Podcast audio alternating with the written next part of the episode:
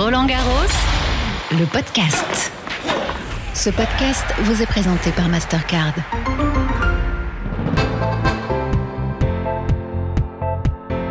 Bonjour à tous, on se retrouve comme chaque jour pour Roland Garros, le podcast dans lequel je vous fais découvrir l'envers du décor, des lieux insolites, des personnes essentielles au bon déroulement du tournoi et que pourtant on n'entend jamais, sans oublier que pour le podcast on a la chance de pouvoir rencontrer de grands noms du tennis, on est des privilégiés, je vous le dis. En ce mardi 1er juin, je vous emmène à la découverte des nouveautés de cette édition 2021. La première se trouve dans les allées. Je vous emmène. Bah, je trouve qu'elle est magnifique, pleine de vie, très belle. Elle est assez futuriste aussi, c'est-à-dire qu'elle est ajourée. Tout son corps est un petit peu euh, troué. C'est troublant ça un petit peu, non? C'est vrai, c'est vrai, c'est vrai, c'est troublant, mais je pense que ça amène aussi euh, le côté vitalité, je dirais, dynamique. C'est un monsieur qui est en train de frapper dans une balle, qui est en train de finir son geste. Elle est un peu mm, blanc, doré. La matière, qu'est-ce que c'est à ton avis? Bah, du métal. Du métal, ah bah là, là, t'as l'air sûr. Elle est suspendue dans les airs. On n'est pas habitué à avoir une statue qui n'est pas sur un socle, par exemple. c'est vrai, c'est aérien, c'est c'est sympa, c'est assez futuriste en plus. Et voilà, on reconnaît le maître absolu de la terre battue. Qu'est-ce que vous trouvez le plus ressemblant? Peut-être la forme du geste. Effectivement, c'est une très belle statue. Pas d'un des plus grands gauchers euh, de l'histoire du tennis, donc euh, moi forcément j'apprécie en tant que gaucher et joueur modestement. C'est vrai que le, le côté ajouré, euh, à la fois ça donne énormément de légèreté et en même temps on retrouve vraiment la puissance et euh, toute la volonté de, de ce joueur vraiment hors norme. Donc non, moi c'est une très belle statue, j'aime beaucoup. C'est euh, Nadal en pleine action, il vient de tirer une balle et euh, bah on voit qu'il y a mis de la force. Et- Tu le reconnais bien? Euh, bah oui, Ben, ça montre beaucoup d'énergie. Et Le mouvement est très bien fait. Moi j'adore, c'est les, les- la tête est fabuleuse et surtout les pliures du short, euh, les lacets, enfin tous les détails sont là. euh. Eh ben, on retrouve, oui, son Bermuda et sa tenue. euh, Le Bermuda de Nadal est aussi connu que, que son coup droit. Et bah très bien, une petite photo. Ah bah oui. Il faut faire des photos de la statue ou des enfants devant la statue? Comment? On peut faire les deux. Alors une maman se fait photographier avec ses deux garçons. Et puis la grand-mère prend la photo. Alors est-ce que vous savez au moins devant quelle statue vous êtes en train de vous faire photographier? Nadal, Raphaël. C'est sûr? Oui. Il a gagné quand même pas mal de fois Roland Garros. C'est normal qu'il ait une statue. Il le mérite bien. quand même, ouais. Évidemment. Alors Raphaël Nadal compte tellement de records qu'on ne peut pas tous les citer. S'il ne fallait n'en retenir qu'un seul, c'est ce total de 13 victoires à Roland Garros. Ce record vaut bien une statue sans doute. Et c'est l'artiste espagnol Rordi Diez Fernandez qui a réalisé cette œuvre en acier de 3 mètres de haut. Elle représente donc le champion espagnol dans une posture aérienne assez époustouflante. Et au fait, il en pense quoi, lui? Uh, J'ai reçu des tas de messages de félicitations. C'est quelque chose de fantastique pour moi. Que l'on reconnaisse de cette manière ma carrière tennistique ici, c'est ce qui est le plus important pour moi. C'est quelque chose de tout à fait spécial, c'est certain. Et du côté de l'organisation, ça ne En faisait même pas un temps, pli. je ne sais pas comment remercier suffisamment Roland Garros et la Fédération française de tennis de cette reconnaissance dont ils me recognition, no, um, C'est un souvenir qui va rester pour toujours à Roland Garros. Je ne peux qu'en être fier.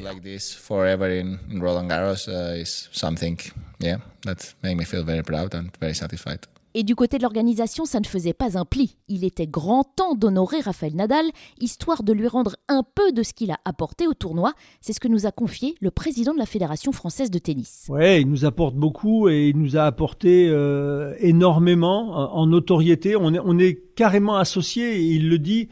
Euh, C'est vrai que c'est son tournoi.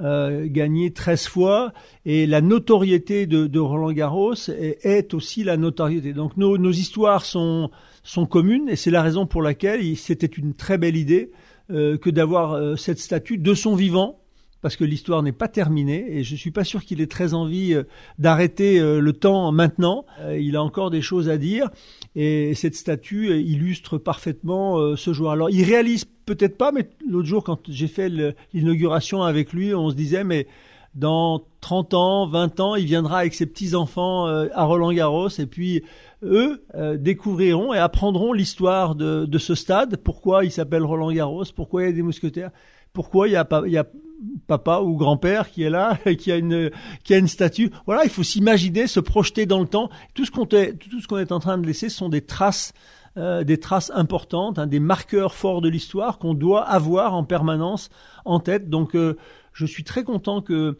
que ce tournoi, que Roland Garros ait, euh, déjà mis son empreinte sur le temps grâce à, l'art et grâce à, à, ces sculpteurs. On continue notre exploration des nouveautés de cette année 2021. Celle-ci est de taille, croyez-moi, elle est même historique. Hier soir, je suis restée un peu plus tard porte d'Auteuil pour vous. Alors que le soleil se couche derrière le cours Suzanne Langlaine et que les visiteurs quittent le stade, je me dirige vers le Philippe Chatrier, le cours central.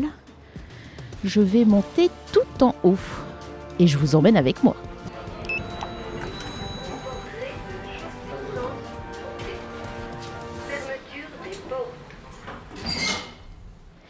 Me voici perché tout en haut du cours Philippe Chatrier, là où se trouvent les cabines dédiées aux commentaires des journalistes de radio et de télévision. Il est bientôt 21h.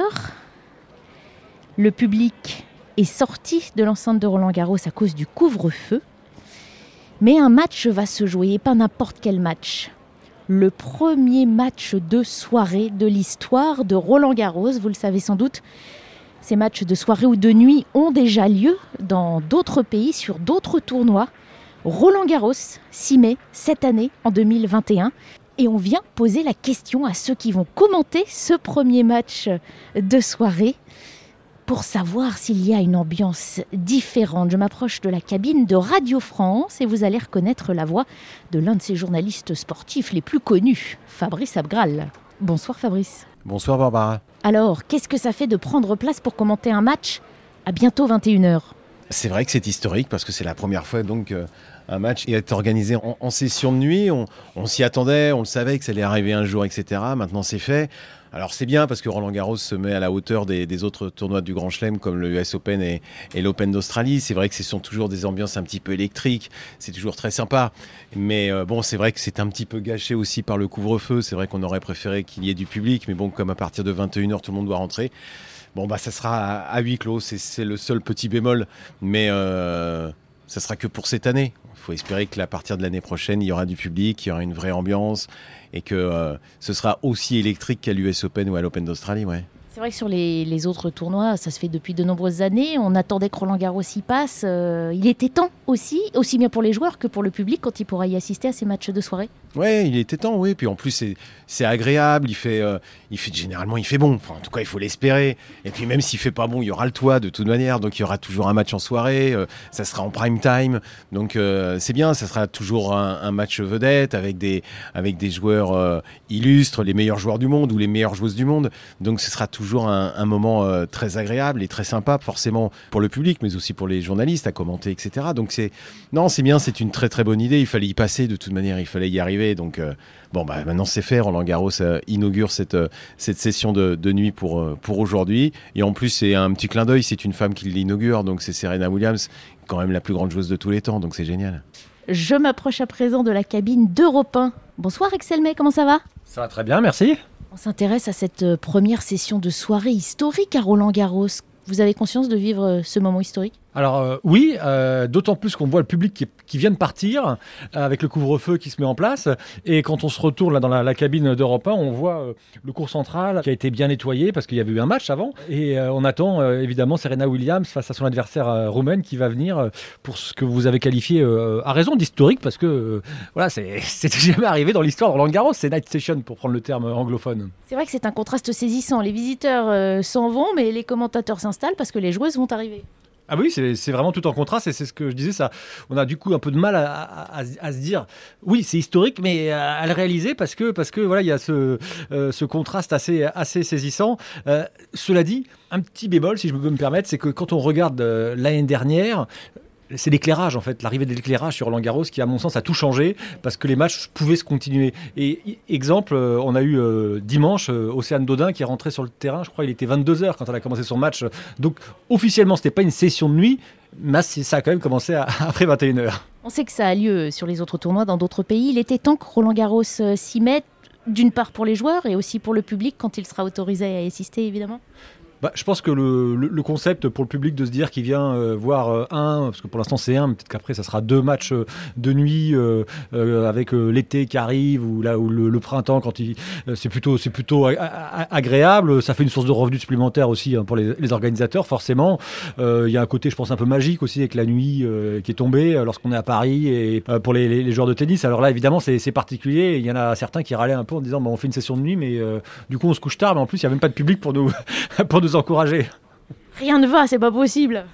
Ah bah il faut toujours se plaindre, surtout quand on est français. Mais euh, non, non, globalement, je pense que beaucoup de tournois le font et euh, dans cette euh, volonté de, de se, ouais, de se, j'allais dire de se rénover, mais en tout cas d'aller se moderniser. Se moderniser, ouais, merci. D'aller dans l'air du temps. Ouais, c'est ça, Roland Garros avec son cours central et le, toit maintenant, les le nouveau cours dans les serres d'Auteuil, bah il y a, ça va, c'est la suite logique. Ce sera bientôt Roland Garros en plein hiver. Quand il fait nuit à 17h, on n'aura plus aucun problème pour suivre les matchs de toute façon. Bah, on l'a presque un peu connu, euh, je dis malheureusement parce que c'est en raison de la, pandémie, euh, euh, en septembre-octobre l'année dernière, où déjà il y avait moins de personnes, parce que c'était 1000 personnes maximum. Et je me souviens d'un match avec Nadal, je crois que c'était face à Sinner, qui finit à 1h20 du matin. on avait vraiment l'impression d'être en automne. Dernière question, quand on commente un match là en soirée, il y a une différence ou c'est comme en pleine journée? Bah, euh, c'est si c'est à huis clos, donc euh, ça c'est quand même le, le c'est le constat. Est-ce qu'il y a une petite ambiance soirée? Je, pense que euh, à terme, il y aura une ambiance soirée. Euh, là, le match de 21h n'ayant pas eu lieu, je ne peux pas encore vous répondre. Sur les précédents matchs qui ont, qui ont dépassé 21h euh, parce qu'ils continuaient grâce à l'éclairage, oui, oui, bah c'est déjà il fait, il fait nuit. Il y a tous les spots qui sont éclairés et, et, après quand il y a les conférences de presse, qu'il est parfois minuit, minuit et demi, on est fatigué quoi. C'est ça la différence. presque dans l'intimité du, on imagine qu'il va rentrer dans sa chambre d'hôtel juste après et, ça, ouais. oui, c'est un côté, je sais pas si on peut dire magique, mais euh, euh, un peu décalé. Merci beaucoup et bon match alors. Ready? Night Et le podcast vous la fera bien évidemment vivre très bientôt cette session de soirée avec du public. La question du jour. Comment on fait pour construire des raquettes de tennis Réponse d'Emilien Lanis, runner ramasseur. Alors, en fait, la raquette, c'est des moules. Toutes les marques de tennis ont des moules. Ils les font, ils sont en graphite. Et la raquette, elle est composée en deux parties. Il y a le tamis, là, il y a le cordage, et en dessous le grip, qui se change en, en grip ou en grip. Donc le graphite, c'est pour faire la partie solide, on va dire, de la raquette. Donc on moule le, manche et puis le, tamis. Oui, exactement, oui. Et après, on rajoute un cordage, donc. Exactement. Après, on rajoute un cordage et il faut savoir qu'il faut 12 mètres de cordage pour une raquette. Assez simple en fait. Oui, c'est assez simple. Et ça pèse combien une raquette en moyenne? En moyenne, c'est 300 euh, grammes en fonction des joueurs. Mais pour les femmes, c'est un peu plus léger, c'est plutôt aux alentours de 260 et ça peut monter jusqu'à 300, 350 grammes. Voilà, on en sait plus grâce au podcast. Ça vous a plu? Vous prenez vos marques Allez, je vous donne rendez-vous demain. N'oubliez pas, si vous avez raté un épisode, tous les podcasts sont disponibles sur le site officiel rolandgarros.com et sur l'appli Roland Garros, sans oublier toutes les plateformes d'écoute à la demande. N'hésitez pas à réagir et à nous envoyer vos commentaires. Roland Garros, le podcast. Ce podcast vous a été présenté par Mastercard.